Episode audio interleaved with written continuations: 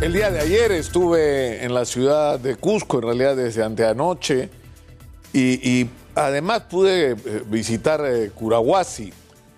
Eh, y la percepción que uno puede sentir de lo, de lo que piensa la gente del interior del país, que no es Lima, que son las dos terceras partes del Perú y donde hay un sector importante concentrado sobre todo en el, en el sur, en la Sierra Sur, de gente que hizo a, Pedro Castillo presidente de la República, es una percepción completamente distinta a la que se puede tener desde Lima o, o de la que tiene la mayor parte de la gente en la ciudad de Lima. Ellos tienen la percepción, porque además la votación por Castillo fue abrumadora en regiones como Cusco, de que no le permitieron gobernar al candidato que él eligió.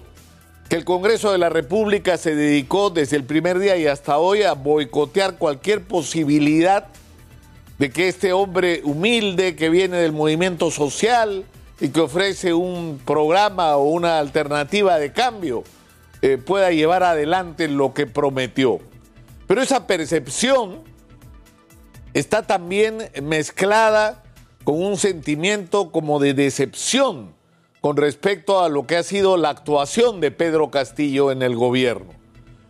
Una percepción de que finalmente repitió eh, lo que se ha hecho en el Perú en las últimas décadas. Es decir, por lo menos por las evidencias que hay presentadas hasta hoy, esto, incluso para los cusqueños que mayoritariamente votaron por él, una repetición de conductas que han tenido nuestros presidentes anteriores y que están, como ya sabemos todos, haciendo cola para ir a la cárcel por corrupción. Y hay también, por supuesto, como todos, la percepción de que el presidente no ha tomado las decisiones adecuadas, no ha escogido a la gente indicada y no ha asumido eh, tareas urgentes que tienen que ver con la vida de la gente. Pero hay, hay algo que es común en el interior del país con respecto, y eso es lo que explica, dicho sea de paso, que los niveles de popularidad del presidente Castillo en esta zona sean todavía altos en comparación de lo que está ocurriendo en el resto del país. Hay lugares donde la popularidad del presidente bordea el 45% de aprobación. Y esto tiene que ver con que la gente todavía espera que el presidente pueda hacer cosas, y, pero pesa más su resentimiento y su molestia con respecto a la conducta del Congreso, de la mayoría del Congreso y de los partidos que en realidad se han visto arrastrados por quienes no aceptaron los resultados electorales del año pasado.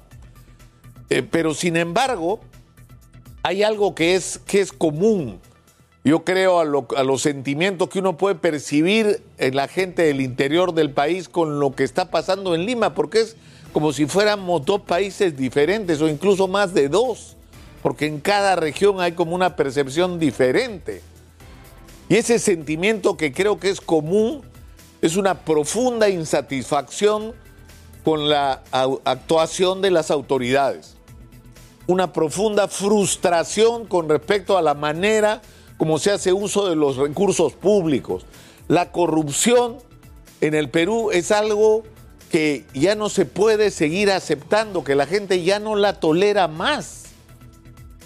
Ya no la tolera más, o sea, no es posible que uno vaya a cada distrito y a cada región y los alcaldes, los gobernadores, y si extendemos el tema a nivel nacional, los ministros, los presidentes, los funcionarios de los organismos más importantes donde se manejan recursos públicos están envueltos en escándalos de corrupción porque hay un manejo corrupto e ineficiente de los recursos públicos. Porque junto con eso uno se encuentra obras abandonadas en todos lados, obras sobrevaluadas, obras en conflicto entre el Estado y la constructora o el concesionario o lo que fuera que impiden que obras que la gente necesita con urgencia para resolver sus problemas de atención, de salud, de educación, de, de transporte por las carreteras simplemente no se estén haciendo, no se terminen o estén simplemente paradas. La gente está harta de esta situación. Y por, por el otro lado, sin embargo, la gente trata de resolver Exitosa. sus problemas por su lado porque finalmente su familia tiene que comer.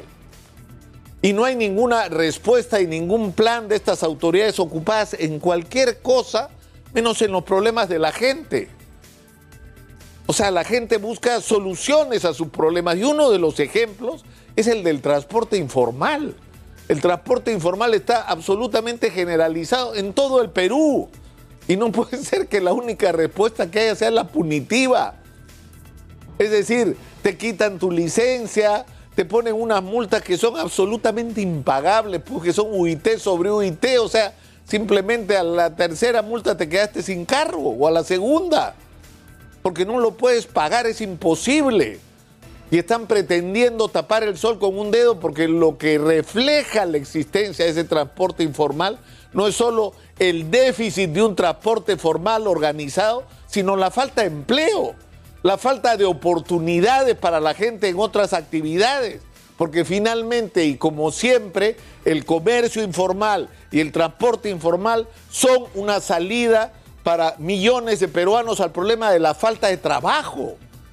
Y eso es algo que las autoridades no terminan de entender, que no se puede simplemente perseguir a la gente sin ofrecerle una alternativa de una vida distinta a la que han tenido que llevar porque simplemente nadie le da solución a sus problemas y los tienen que resolver solos. O sea, yo creo que estamos en un momento realmente crítico de la vida nacional. El día de ayer en una emisora eh, local me preguntaban en Curahuasi qué es lo que yo pienso sobre el presidente Castillo y sobre Dina Boluarte y sobre si el Congreso, si se debe ir uno, dos, tres o todo. Es decir, yo creo que ese a estas alturas ya no es el problema más importante del Perú. Yo creo que está claro que todo se tiene que ir. Que quienes conducen hoy la vida nacional, tanto desde el Ejecutivo como desde el Congreso, simplemente no están a la altura de lo que las circunstancias exigen. Y que esto no es sino un reflejo de lo que está pasando en la política nacional, porque lamento decirlo y yo tengo la percepción de que estas elecciones municipales y regionales van a ser una repetición de lo que ya vivimos.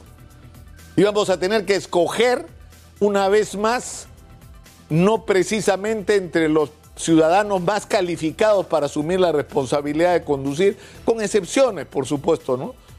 Con, la, responsabilidad de conducir ¿no? los destinos de los municipios y de las regiones.